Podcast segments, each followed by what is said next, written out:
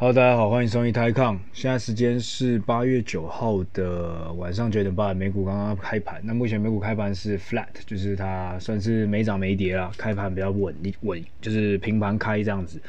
那今天八月九号嘛，那昨天嗯是父亲节啊，听说那个我看网络上有人说，是因为刚好撞到那个七月一号，就农历七月一号，所以不能说 不能直接说父亲节快乐，好像好吧。反正 anyways，反正祝全天下的。父亲都有一个美好的一年，尤其在现在的疫情虽然已经慢慢趋缓，不过也是疫情比较严重的状况下。呃，因为去年台湾其实算是比较没什么疫情嘛，那刚刚好，我觉得这个时候就大家会比较容易待在家里，也比较多啊，可以比较容易可以花更多时间跟家人在一起，所以我觉得可以其实可以好好珍惜啊。然后，呃，对，其实可以好好珍惜啊。我刚才没有讲什么？哦，对。其实说到这个，其实很有趣，可以跟各位分享一下。其实台湾的，哎，好像在我在一两个月前好像跟大家讲过，其实台湾的父亲节是跟国际上父亲节比较不一样。因为呃，国际上父亲节就是比如说香港就跟美国是一样，是在今年就是在哎，明年在六月十九，今年在哪里啊？好像也是六月十八还是六月十九，然后他们就也是跟母亲节一样，母亲节是五月的第二个星期天嘛。那父亲节是在六月的第三个星期日，所以就以这个概念来讲的话，就比较像是嗯，比较像是呃母亲节这种概念，所以是比较 international。因为我记得母亲节应该是全世界应该算是比较通 universal 的，或者是因为台湾在母亲节部分跟大家是一样，所以可能某些国家可能母亲节跟父亲节也有不一样。那反正台湾，但我知道父亲节在很多地方会比较不一样一点。但是我知道母亲节是比较 universal，是比较统一的。但是，呃，在国际上，大部分的父亲节是过六月十九，是第三六月的第三个星期日。对，那台湾我不知道是从什么时候开始过爸爸节，对，但是我觉得也蛮合理的啦。那，那我就不知道其他国家是怎么样，但反正我知道香港跟美国是这部分就应该是呃。今年是我不知道六月十几，反正下一年是六月十九啊，反正就是一个很有趣的事情，跟大家分享一下而已。然后，嗯，然后最近奥运也结束了嘛，然后台湾今年是拿到非常好的一个成绩，然后，嗯，不过也是也也是也因为奥运关系，所以才引起世界各国很多的口水战，也包括自己内部也很多口水战，比如说跟怪政府啊，比如说选手的福利不好啊等等的那。呃，我不知道哎、我觉得很多时候我们可能都只是一个 one off，就是你知道吗？就是那种风头一来，然后过了就没了。所以我觉得，但我觉得体育啊，然后包括很多东西啊，台湾娱乐产业啊，很多的产业其实都应该是要个永续经营的东西。就跟其实我，我觉得这是可以呃 reflect 到，或者是可以反映到我们玩股票的心态也一样。呃，很多时候我们都是哇，最近比。比如说，等下我要讲就是比特币嘛，那比特币最近很红，那可能最近开始挖矿的题材又回来了，等等的，或是挖矿，那就可能有显卡、显示卡这些一些题材就可以去炒，那或是嗯钢铁，然后航运，那可能都是都或是像疫疫情这样爆发，去年很多，比如说有些检测嘛，就专门做那种检测剂的啊，或者说比如说做手套啊、做口罩的一些股票，就趁势端喷起来。那也有看到，那时候台湾因为去年疫情趋趋缓之后。很快，很很多一些抗疫股、抗疫相关概念股，马上又马上被打回原形，然后就一堆韭菜被这样割进去。所以我觉得其实可以 reflect 到我们在玩股票的时候，或者在做股票的时候，很是也是一样。很多人在在炒一件事情，或者在玩一件事情，或者在做一件事情，或者在看一件事情，跟人家对骂一件事情的时候，其实都是一些很短视尽力的。只是因为现在这个话题很热，比如说包括比如说三四年呃三四年前，三四年前吧。但是一些韩国语啊，那你比如说你那时候很多人就觉得说韩国语就笨啊、傻小的，但是其实很多人根本不知道韩国瑜的政策什么。但是如果年轻人，就是你，尤其我是你，你年轻一辈啊，如果你同才都在骂韩国语的时候，如果你这时候你突然说，比如说你帮韩国语说一句公道话，那假设啦，假设他，假设他有有做到一些事情，也算是还 OK 的事情，他可能比如说一百件里面做九十件，但你说哎，但是他有做一件好事，这样子，你就稍微讲一个比较客观的事情的时候，那。或是你是真的有去了解，但是可能大家开始同台就可以给你压力，然后就骂你。那这些同台里面可能同时会有很多，比如说百分之三四十的人，我讲比较保守，百分之三四十的人平常是没有在关心政治的，只是因为最近疫情，呃，只是最那时候韩国瑜是一个很热话题，所以大家就突然变很关心政治，突然就开始很很很关心这些议题。我讲百百分之三四十啊，但真实的数字就是，反正对各位应该懂。然后那这次我觉得刚好奥运也是因为刚好我们台湾真的是呃疫情刚好很喷，然后全世界疫情也都很喷，然后又延后了一年，然后。其实大家待在家里，我是觉得关注度反而都有提高一点，就是大家会去特特别去看。那当然也是同时选手也是表现的很好，所以这是一个正向关系。所以你觉得选手表现越好，你就越加大家越加会去去期待，越加去观赏。那如果比如说像前几次奥运，我们可能比如说嗯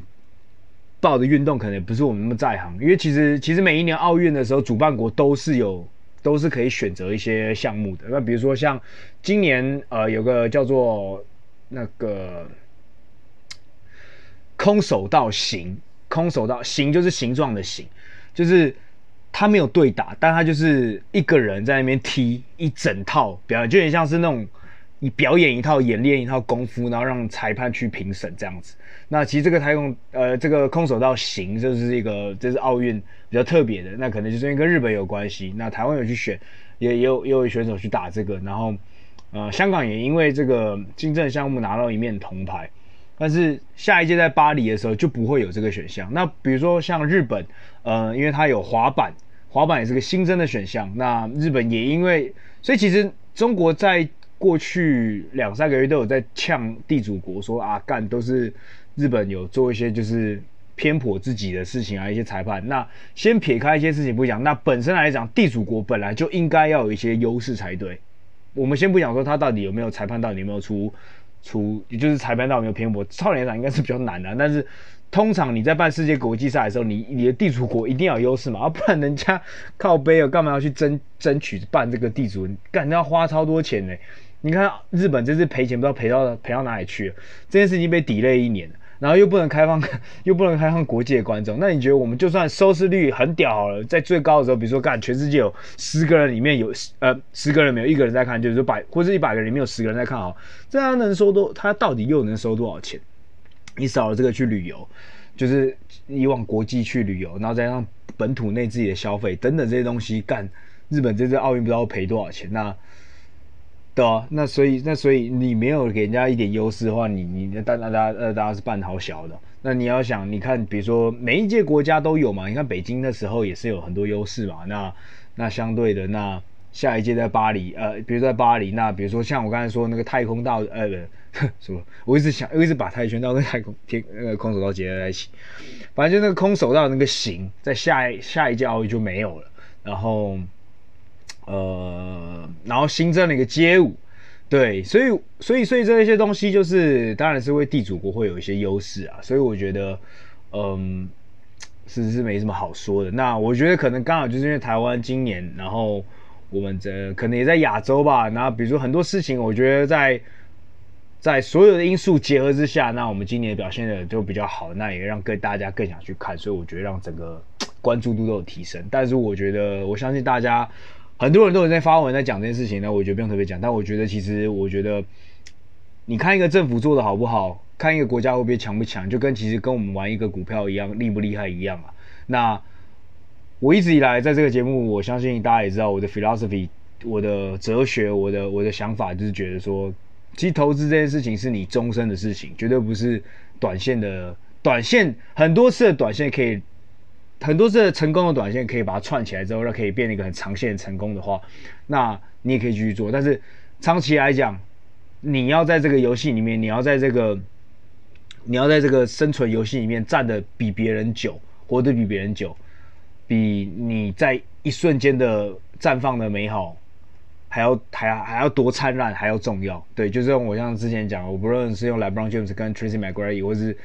这样的人去比较，你的一个运动员的生涯。虽然说你可能会因此而留名，你可能会因为十三那个十那个短短的那个半分钟十哎十三分吧，就 Tracy McGrady 三十五秒十三分而让大家记得你，但你可能一生中你赚到的钱跟你赚到的名利都没有到没办法像别人的维持的那么长还要那么的好，然后或者是那么的，就是对，就是反正你是要你你是要一一你是要一瞬间的一个绽放，还是要一个长长久久一个稳定的一个？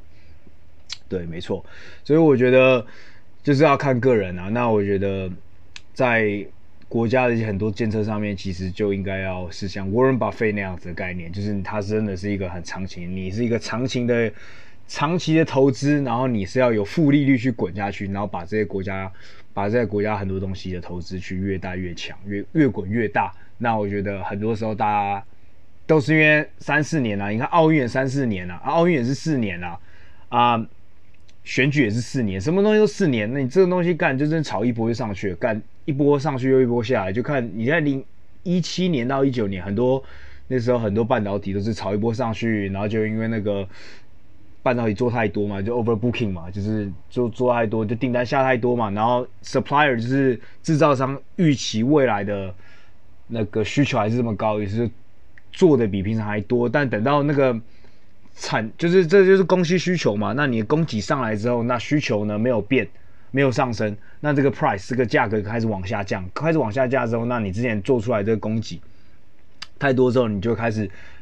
你价格赚，你就开始慢慢的到一个点，就是你卖出的价格比你的成本还要低了。那这时候你就，就是然后，然后再到更甚者，到后面可能已经这市场已经供给已经饱和了。那那时候你还有很多库存，那你需求开始往下掉的时候，你就会变成说你会有 over 呃 inventory，就是你的库存会变很多，那这个东西就变呆账。呃，不是呆账，反正就这东西就会导致你的一个现金流的一个不足。然后，那那时候很多半导体啊，或者很多电子就是有遇到这个问题，就是它过度生产，然后之后发现需求已经饱和了，然后甚至供给已经超过现超超出现在的需求，然后导致整个市场的价格回调，然后那时候导致一一波下杀这样子。所以我觉得很多时候你可能比如说现在大家哦干一头热，就是什么体育怎么样杀小杀小，但是我觉得可能过半年之后大家又不在乎了，对啊。那反正我自己前阵子那时候，我觉得去年的时候开始看到那全明星运动会，但我觉得全明星运动会这个是还不错优质的节目，呃，顺便在这边推荐给大家。如果各位嗯接下来没什么事情的话，还可以看一下全明星运动会，可以看一下去年的第一季的，也可以看一下最近一季，我觉得都还不错看呐。那我觉得对吧？反正就是有些，其实台湾我觉得现在也是有慢慢有一些优质节目可以看，所以我觉得没什么好一直去干。干说现在台湾的环境不好，我觉得 YouTube 的出来跟真的有跟综艺节目有做一些结合，那我觉得在大数据的一个环境之下，真的有慢慢把一些节目越做越好的样子。然后再加上 Netflix 啊、HBO 这些网络平台去跟呃本土的，比如说公司这样去做结合，我觉得都有在把节目越做越好的倾向。所以我觉得这两年讲真的，呃，台湾其实运动啊、娱乐产业，我觉得都会往好的发展啊。所以我觉得不要这些。所以我觉得没有什么好说，台湾是怎么样？我觉得其实，说不定其实侧面来讲，侧向来说，说不定有，因为实际上股市你们也知道，其实有很多东西是可以当做一个，我们叫做 anecdote，就是比如说这个算是趣闻。就很多时候，你比如说，哎，比如说呃，像国外经济指数有一个叫大麦克指数，就是用各国大麦克的价格去衡量各国的经济消费水准。那其实我觉得，说不定呢。呃，要怎么去支撑一个股票市场，或者是说台湾的现在股票是不是虚涨？我觉得说不定是看这个所谓的呃体育产业啊，或者娱乐产业，它的实质成长有没有有没有比比如说实体的经济还要成长还要快？因为其实体育跟娱乐算是一个呃，当一个国家还是个在开发中国家，或者是还平均水准，就是比如说人民平均水准还不到一定的水平的时候，他是不会优先花钱在这上面，因为运动。体育员，你去看你，你进场去看运动员，你进场去看比赛，不是一个必要消费。那你进场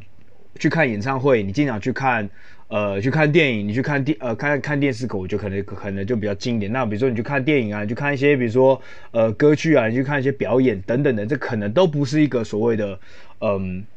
需要的，就是平常的一个所谓的必须的一个消费，都是一个可可可以省下来的消费。这些东西都是要达到当你的人。你的人的社会的一个经济消费水平达到一定的水准的时候，你才有办法开始去欣赏，甚至去有办法去 afford 去消费这件事情。那我觉得，当体育跟娱乐说明真的在开始进步的时候，其实可以侧面去开始知道说，台湾的经济其实真的在往前的。然后我觉得，变相来说，你可以知道说，诶，台湾的 maybe 它的经济，它是有一个实体经济在成长，然后也代表说，其实这个股票。它不是虚胖，它是真的是有实业在去支撑的。嗯，对，反正反正我觉得很多时候其实很多事情就是可以从一些小事情去判断了。有时候，然后很多时候我们在玩或在投资的时候，其实就是一些事情去想而已，然后去想，然后印证，然后不一定不一定不一定每一个指标不一定每个想出来的东西都有办法成功或者都是准的，但是我觉得都是可以给一个给一些想法。然后那包括比如说像这次。呃，日本新增了一个滑板嘛，所以现在滑板在日本很很热，因为因为滑板好像全部被日本拿走，金牌全部被日本拿走，那瞬间日本有一个做滑板的公司的股票，然后上市公司啊，在在日本上市，然后干就狂涨，所以这个可能就是一波热嘛，那对啊，就跟去年有一家印尼有一家全世界最大最大的，我我应该跟各位提过两三次，这家就是做专门做橡胶手套的，因为去年。那时候很多地方要做手术嘛，那比如说这个医护啊的这个橡胶手套需求变很大。那其实印尼就是全世界前五大里面有三四家就是做手橡胶手套就是印尼，因为他们毕竟呃印尼就是很吃这个 resources，就是吃这个天然资源。那橡胶就是一个他们很大的天然资源，就是他们的出口天然资源。所以自然而然橡胶手套就是一个其中一个他们相关的产业链喽。对，那像这个可能就是一次性的，那你不会期望说干接下来两三年这橡胶手都还是这么火烫，但是现在检测就不一样了，因为检测，尤其像大陆最近疫疫情又复发了，那其实就变相说，现在你要在国家内移动，比较大的国家，你要坐飞机，你要去做移动的时候，很多时候很多交通工具，很多时候会要求你一定要有核酸检测的一个，证明你是阴性，三天内是阴性，我才让你上飞机，我才让你上火车。所以这个检测可能会是不会是那么快就要消退的一个需求，尤其当未来之后，我们接下来一两年如果开始大家都打完疫苗了，那你会发现打完疫苗之后还是要检测，你会发现可能隔离缩短，但是还是要检测，可能还要隔离，还是要隔离等等的都可能还是要，只是更多的保障。那可能，那我觉得检测就是一个很快很简单的东西，那可能它就跟比如说 e-commerce 电商，它就可能跟。用 Zoom 开会，用线上开会一样，可能也是个新的 normal，就是可能新生活。当然以后要出国就习惯，就是你可能除了护照带着以外，你还要带着你的打打疫苗记录，然后同时你要带一个你的三天内的一个阴性检测，都是有可能的。所以我觉得这个可能就比较不会是一次性的，这是我是目前的觉得啦，这是我目前的发觉。所以。有没有一些检测的公司呢？或者专门做核酸检测器的，或者是检测的一些实验室的公司？那各位就可以去自己去自己去想，自己去考虑了。好，好吧。那最后再说到我今天原本想讲的，那除了周末有一些比较大的事情，就比如说奥运闭幕式这样子的以外。呃，那就是 Bitcoin 最近在周末的时候暴涨了一波，从大概其实从上礼拜，其实从两个礼拜前，Amazon 说要用，就有提议说 Amazon 可能会使用 Bitcoin 在它的那个，我记得我两三礼拜前有讲过，就是这件事情，就是因为 Amazon 就是在美国，基本上每个人都会用 Amazon，那不是每个人都会买特斯拉，所以 Amazon 说如果真的可以用 Bitcoin 的话，或是用一些这个所谓的 Cryptocurrency 来做的话，那当然是这个使用度或者广泛度真的会变得很不一样。那呃，反正他们啊，反正反正 Bitcoin，在过去的这个一个周末呢，从三万多块、三万八或者快四万左右，它现在突破了，已经跑跑回了四万五。那其实它今年呢，最高啊一度就是从呃六万五还是呃六万一了，然后跌到了最低最低是多少？三万块左右。所以其实讲真的干这个。蛮猛的，他曾经从三万现在谈到四万五，也等于说他已经涨了五十趴，从最低涨了五十趴。不过你也可以说，having said that，对吧？你也可以说他从呃六万一跌到了四万五，跌到了多少？也是跌的跌掉二十五 percent，对吧？所以你看你要看什么角度去看这件事情，看你的买点在哪里啊？跟我上个礼拜讲的那个话题比较不谋而合。如果你是你如果是两三年前买，你可能是八千块买，你一万块买干，它涨到六万块再跌回三万块，对来说更没差。但是如果你是六万块买的，那跌到三万块的时候干，你可能就会破盖。然后你可能你可能那时候把它卖掉了，然后就像现在谈完三万五四四万五，你会觉得非常非常的没送了。好，不重要。那反正我今天是要跟各位讲说解分解释一下，就是我我其实在过去半呃两三年呃不两三个月，其实有稍稍的就在我自己个人投资组合配置里面有买一点 Bitcoin。那我是怎么去买 Bitcoin？因为各位应该知道，其实我自己本来是比较。做股票为主，那其实，呃，买 Bitcoin 对我来说其实有点像是，呃，我 Bitcoin 它是一个很，它是一个很特殊的东西。它有人说把它归类在跟黄金一样，它是有抗通膨的的的一个性质。那另外一个人就觉得说，干它完全没有抗通膨，它完全就跟黄金完全这种实体的一个所谓的这个 commodity 这个 commodity 的中文是什么啊？commodity 对 fuck，呃，这个叫什么？原物料是吗？是。commodity 中文就是商品，对，就是这种这种这种期商品期货是是是完全不一样，因为它毕竟它是个虚拟的东西，它是一个，它其实也不是虚拟，它是一个 code，它是一个它是一个编码嘛。那那那对，那它但是它到底实体真正的价值到底应该是多少？是一个目前大家我觉得还是一个在摸索的阶段。那我觉得两三年前当它还 trade 在一万块美金以下的时候，我觉得还有一个合理的方式去。评估这个 Bitcoin 的价格，那时候我自己的想法是觉得，哎，我记得那时候算过，因为全世界每个地方挖矿的成本不一样，因为跟你当地的电费有关系。那比如我记得那时候好像韩国挖矿就比较贵一点，那中国那时候可能在新疆，你的电费很低的地方，干它的挖矿成本可能只要三千多块美金一颗。那比如说在韩国在一些地方，可能比如说俄罗斯，我戒指很贵，因为它的那个地方很冷，然后很多地方不太适合挖，那它可能就一颗挖一颗要七八千。你可以说这有 arbitrage，但是我就说，但是如果说我当时的想法是觉得，哎，其实有个方法就是挖一颗比特币应该花的成本，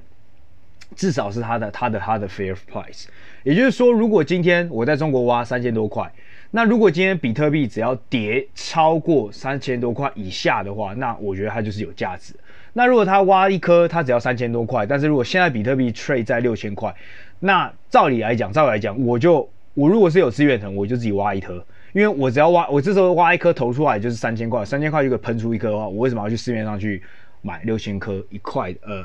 呃六千块一颗的比特币？所以那是三四年前的我自己的想法了。但是现在，因为现在我觉得现在挖一挖挖一颗比特币，绝对成本绝对不是四万五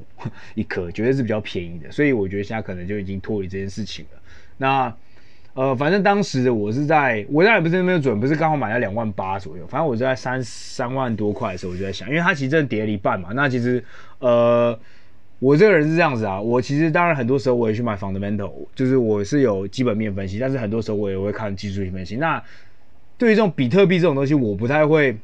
我已经不太会去，我不知道怎么去 value 它，我不知道怎么去评估它的估值的时候，呃，很多时候我觉得依赖，更加依赖现在的。供需法则，也就是说，现在市场到底的供给跟需求。那，anyways，但你可以说，反正我可以把它，你可以把它当做是一个小赌怡情啊。那反正它对我的资产配置来说是非常非常非常非常非常非常小的。所以各位不要听到我在讲比特币，大家就是跑去买。而且只是因为最近它弹回来，所以我才特别讲一下而已。那。我买比特币的方式呢？因为我自己没有为了要去买比特币再去开一个虚拟的货币的户口，因为我觉得那个很麻烦。当然说你可以说现在 PayPal、Square 都慢慢可以用，但我反正我就觉得很麻烦啊。然后而且我听到的是很多在，如果你你是用地下电子钱包，其实我听说啊，而且如果你没办法一支一次买一颗的话，其实我觉得很多时候你要付出的成本，因为他帮你切嘛，所以它其实很多都是有代理费、管理费以及一些所谓的 trading card，就是有一些成交的费用。那反正我就觉得很麻烦，所以我不想再为了买这件事情再另外开一个户头。那我就想在股票市场上直接做这件事情。那我怎么做呢？那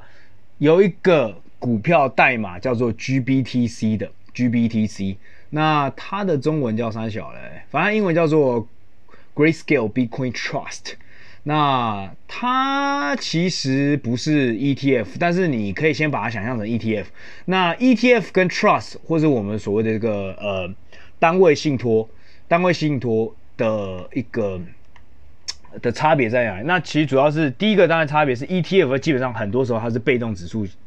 被动的被动型的指数基金，也就是说它只是去追踪大盘，比如说 S M P、SPY，它就是追踪 S M P 现在的那个的一个呃一个权重。那比如说呃元大五十，它就是追踪台台湾五十的一个这个一下权重。如果台湾五十，比如说像台电从呃五趴涨到十趴，那它就自动，它这个 ETF 就会自动去调整，变十，从台积电就会从五趴变十趴。它是完完全完完全的被动指数型基金，就是它只跟着一个指数走，它没有任何的人为因素在里面。一直到去年主动型的主动型的选股的指数基金比较红的原因，就是呃，Cathie Wood 的 ARK 跑出来，那呃，反正它是一个比较全新的，它其实已经比较不像 ETF 了。照理来讲，ETF 本来就是应该只是呃呃 exchange trading。放的嘛，它其实应该只是去 trace 一个被动指数的一个基被被动型的指数，也不应该是有人为的因素在里面。那所谓的信托基金啊，这个所谓的 trust unit trust 呢，它其实就是一个主动型的概念，就是你也是把钱丢进去，但是它会有一个主动配置的概念，它就会帮你主主动去买一些东西。那相对的，通常 ETF 呢，它的它的一个每年的一个收费呢，就这个所谓的 expense ratio 呢，大概都是在一趴以内。但是在 trust 所谓的 trust 里面呢，其实它通常都是在要差不多要两趴左右，一点五趴到两两趴左右，就是我们所谓的年费。那通常 ETF 如果是被动型的指数基金的 ETF，通常呢它的年费是低于零点一 percent，或是反正就很低很低很低，零点五 percent 以下了。那通常 unit trust 呢，它通常是一点五 percent。那现在像我现在要讲的这个所谓的这个 GBTC 呢，呃，中文应该是什么呢？嗯，GBT 是叫什么呢？反正它就是它也没有中文，它就叫 Grayscale Bitcoin Trust，或是你们直接上网查，应该它可能也有也有中文的解释。那它的年费就来到两趴，就其实非常高。也就是说，你今年呢，比特币你要赚至少超过两趴，或是这个这个单位你至少要赚超过两 percent，要不然你就是赔钱的，因为它会自动帮你扣掉这两趴。所以其实它是非常高的一个一个 trust。然后它现在呢，目前持有大概有六十五万五千颗左右，呃的比特币，然后大概占整体比特币大概三点二 percent，所以算是也蛮不小的。然后它一股的 GBTC 呢，一股 GBTC 我看一下现在 GBTC 现在 trade 在多少钱？现在美股刚开盘嘛，像一股的哦，现在 trade 在三十七点九六，是三十八块左右。那一股的 GBTC 呢，大概是零点零零零九五颗。零点零零零，就是零点后面有三个零，然后再九五。所以比如说我们现在的，我们现在的 Bitcoin 呢，现在是多少钱？呃，我迅速搜寻一下、哦。现在的 Bitcoin 啊，Where the fuck is my Bitcoin？Oh, I gotcha。现在 Bitcoin 是四十五万三千九百九十六，我就算四十五万四好了，四十五万四百，那乘以零点零零零九五。会得四十三块，四十三点一块，所以照理来说，现在一一股的 GBTC 应该要是四十三块，但是现在市价 GBTC 竟然只有三十九块，呃，三十七点九六，干，其实差蛮多，所以三十七点九六的原因是什么呢？所以现在其实现在的 GBTC 比真实的比特币还要便宜了大概十五趴左右。那其实 GBTC 呢，它一直以来都会有个所谓的溢价。曾经啊，在二零二一年之前，它其实一直都是存在溢价。你们现在可以其实可以用一个网站，叫做呃，我这边叫做用的是啊 fuck，叫做 YChart。我其实是上网打 Grayscale Bitcoin Trust，或是直接打 GBTC Premium。那其实中文也有，你们可以直接打 GBTC 溢价，就会跑出来。其实，在二零二一以前呢。呃，GBTC 一直以来都是 trade 在比比比比 Bitcoin 还要贵，也就是说，比如说现在一颗是呃，我刚才讲的什么四万五千好了，那乘以零点零零零零九五嘛，照理来讲，它应该是十二点七十五块。那照理来讲呢，在二零二一之前呢，其实通常这支这个 GBTC 可能就会 trade 在，比它可能就会交易在四十五块。那它一直以来都会有溢价存在。那一第一个有溢价，可能当然也是因为它的年费贵，所以比如说它可能要一个，就是要一个溢价一个 premium 去付掉这个年费的部分。那再来呢，主要是因为二零二一之前呢，嗯，应该是说呃，应该这样讲，其实，在很多的 trust，就是所谓这个 trust 或者是所谓的 ETF，很多时候都会有这个溢价或者是一个所谓的 discount，就是 discount 叫什么？就是折扣。那现在的 GBTC 很很很明显就是 trade 在一个折扣，所以这也是为什么我在两个月前，除了我怕麻烦以外，再来就是我觉得我发现说，在一直以来它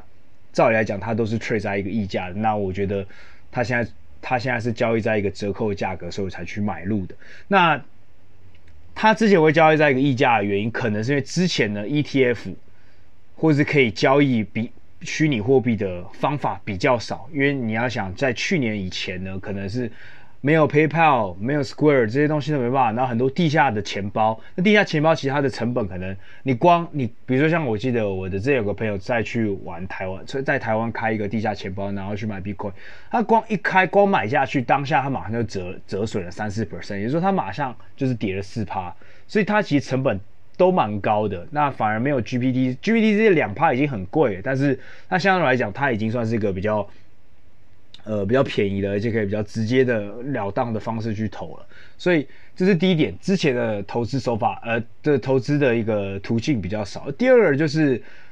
第二个就是，其实之前的过去三年的那个比特币都是一个在比较个牛市的状态之下，所以它一直以来都是一个，其实很多时候这个所谓的 premium 这个溢价以及跟折扣都是。很多时候你没办法解释，那你明明就知道它这个东西现在就是比较贵，或者是明明就知道这个东西现在就是比较便宜，那为什么你现在现在比较便宜的时候你去怎么买进？你怎么买进？它就是它这个折扣就是有点平不起来。就像我之前跟各位讲过，比如说像韩国的呃，或者是全世界都一样的所谓的 holding company，就是呃控股公司，它 always 它都是它都是交易在一个折扣的价格。那这就是我们所谓的一个 holding discount，就是一个控股公司它通常呢它的它的。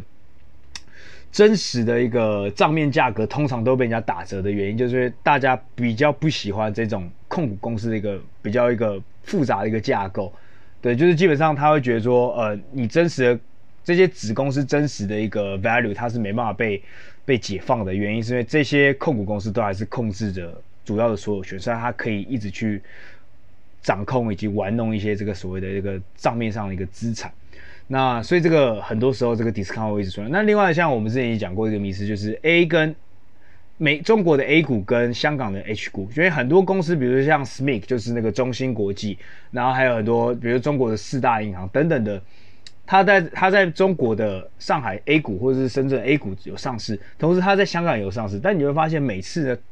永远永远他的 A 股都会比他的港股还要贵，贵。二十趴到一百趴，甚至到一百趴的都不等，或者超过一百趴都有。很多时候干这个东西就是没办法解释，那只能说就它有时候是供需法则。所以以前呢，比特币很夯的时候，这个东西就很夯，然后它就会一直吹在，就是它就它就一直会交易在一个所谓的溢价里面。但现在看比特币今年跌得很惨，今年一度腰斩超过五十趴嘛，那这个东西当然瞬间就是人人喊打，所以大家突然一下子就不要，所以突然呢，它就从溢价。变成交易到一个折扣的价格了，然后，呃，当然除此之外呢，其实还有很多东西可能可以去解释这个折扣的出现。比如说，第一个就是比特币是一一年三百六十五天，然后一天呃，然后一天二十四小时，然后一周七天的，没有在不间断的交易，所以它是一个很多现在像比如说呃三十个月前的时候，ready 就是国外的 ready 那个炒炒炒。炒股票那个论坛，就是像台湾的，比如说台湾的 PTT 之类的一些论坛呢，不是很红吗？他们那时候就是在周末的时候太无聊，或是去年的时候，因为很多少年股神嘛，那时候被关在家太无聊，有有有有有一段时有一段时间，他们就是无聊到说，干放假的时候他们没东炒，所以导致周末的时候比特币都会或者虚拟货币会涨得比较凶，但是只要一到礼拜一的时候，他们也会稍微跌回来，因为钱又可以可以还可以开始去买股票或是其他的。风险资产，所以这就是有时候这种所谓的需求，呃，这所谓的这个溢价跟折扣，有时候只是市场的一个需求跟供给的一个概念。然后当然这边供给不变，但是就是所谓的需求。那需求大的时候，干它就会变成吹在溢价；那需求小的时候，那它就会吹在一个 discount。那那我对，那刚才那个所谓的 discount 呢？那 GBTC 还有一个 discount，就是它的。它并不是像比特币一样是全年无休在交易，它是跟着美国的股市一样，它就是美国的早上，美国早上九点半，然后下午四点收盘这样子，所以它是有一个交易的，所以它才有它会出现一个所谓的 arbitrage，就是它是有可能会有一个嗯溢价或者就是不同的价差的出现的，因为你因为你五月你礼拜五的晚上收盘之后干，但是比特币就是你真正持有的东西，它六日可能还在交继续交易嘛，那。到礼拜一的时候，这个东西就会出现一个所谓的一个价差，可能会有个盘中跳空啊，比如呃开盘时候跳空的一个一个一个一个一个情形出现。那所以呃，anyways，反正就是我那时候买的第一个，但我觉得图方便，然后第二个就是我觉得说它其实就是一个呃，他现在是买买，我现在我现在是买在一个折扣。那只要他以后如果比特币真的涨很凶的话，那我可能有机会拿到的 bonus 就是，他甚至他不止随着比特币往上涨，他同时呢他还 trade 到 trade 回了溢价，那这就是我的 bonus，这是我多出来的东西。但是我觉得，你觉得这个照乍听之下这件事好像是很很很合理的，然后而且。每个人都可以去做，但是就像我刚才讲，呃，韩国他们有很多，呃，在全世界有很多这个控股公司的这个股票，它的溢价，它它的折扣可能是三十八，但是它这个折折扣永远都会填，都会填不起来。那比如说 A 股跟 H 股，你每次都觉得 H 股，你照来讲一定要买，就是要买比较便宜的，就买 H 股嘛。但你会发现，干很多时候很奇怪，尤其在牛市的时候，A 股会越涨越上，然后 H H 股会不动。然后还有韩国，韩国有个很很奇怪的、很有趣的方，很很奇怪的股权架构，就是他们很多股票呢都会有分一个所谓的 Prefer shares 跟一个普通的股票。Prefer shares 呢，它就是呃，Prefer shares 它也它它是介于呢介于它叫中文应该叫优先股吧，它就是介于普通股跟债券，它有点像债，它有一点债权概念，但是呢它又有一点股票概念，然后它的。当一家公司被清算的时候倒掉的时候，它的一个权益是安被安排在债权的后面，但是债权人的后面，但是又比一般的普通股的的的 shareholder 还要前面。那你就会发现，干通常呢，他们的一个优先股都会比普通股还要便宜个五十趴。然后，所以很多所谓的我们的 value investor，尤其是国外的，就是那种美国的，就是那种老外，就是不懂不懂。不懂当地行情的啦，就跟然后或者是比如说是反正就外国人，比如说外国人去买中国股票，外国人去买台湾股票，跟外国人去买韩国股票，就很常出现这种问题啊，就不懂不懂当地的一些风土民情，那就照用算式算一算，干，诶，这个比较便宜，然后就买，大家都很多超级超级超级多外国人资本都卡在那个韩国的那个优先股，感觉发现有时候。普通股狂涨，然后优先股完全没动，然后甚至还跌了一点，就不知道说干到底发生什么事情，对吧？所以乍听之下，我买 GBTC 好像合理，但说不定干这个就是一个 value trap，这就是可能就是一个很经典的 value trap 了。那但是我相信比特币是一个比较投机的东西，所以我 anyway 拭目以待了。那这个所谓的 trust 呢，它其实国外还有很多不同的 trust。那另外一个更呃，另外一个已经有一段有一点历史，就是 REIT，R E I T，R E I T，这叫做 Real Estate，呃，Real Estate Investment Trust。那它就是，嗯，它就是会有一个，比如说，比如说我是一家公司，我是 A 公司，那我上市，我今天上市去这个公开市场募资，募个比如说五十，我比如说募个五百五五百亿好了，那我目前在这五百亿呢，然后由我去主动帮各位去全世界收购一些不同的不动。不动产，那买完这个不动产之后，每年的收进的收租，这个 REIT 通常都会有，他们在招股书上面都会讲说，他们百分之比如说七十或八十的，呃，这个收租的收入呢，都要拿去当 dividend。那这个 REIT 呢，在全世界很多地方都还蛮流行的，尤其在我个人觉得，在美国还好，因为。就像我记得两三集前有跟各位分享过，美国其实股息是要收钱的，是要是要是要纳税，是要是要被扣税的。但是 REIT 呢，我觉得香港跟新加坡就是一个，因为你的 dividend tax 是不用被扣，就是你不用被收股息税的，所以这个所谓的不动产投资信托呢，在香港跟呃新加坡是非常的。之前呢、因为最近最近最近可能比较热度，但我觉得接下来，呃，低利，呃，就是比如说，可能大家如果大家觉得通膨要回来，然后比如说最近的这些中国的一些 technology 的公司，这些高科技公司比较比较惨，但这些所谓的这个高配息的一个或者比较稳定的这种信托呢，这这时候大家可能又回到大家的眼眼眼光中。那反正市场上会有很多不同这样的信托了。那反正今天就跟各位分享这个所谓的 GBTC 啊，然后呃最后再分享这个 REITs 这个不不动产投资信托，好吧？呃哦对，跟各位报告一下，就是我接下来应该会有差不多一个月，大概大概会停录个三四个礼拜吧，然后。呃，对，反正就是个人自己有事情，有一些事情需要做一下。那反正下次录可能就三四个礼拜之后了。然后，不过我每个礼拜都会尽量在 Facebook 上面发一些投资上的事情。那反正就是有机会跟大家互动的话也是不错。那如果各位呢，如果只是平常听众呢，然后没有 follow 那个 Facebook 的话，那各位可以去追踪我们的 Facebook。那 Facebook 就叫做豹哥吧，对，豹哥，然后台港台抗。对，然后差不多的东西，那反正你们你就看到，反正就是那只那只那只熊豹哥的图案，然后就对了。那反正反正打我们粉砖粉砖的，或是就是打这个节目的名称在 Facebook 应该就会弹出来，好吧？那今天大家就这样，那祝大家反正诶、要祝大家什么？反正就是接下来有个很好的八月，拜拜。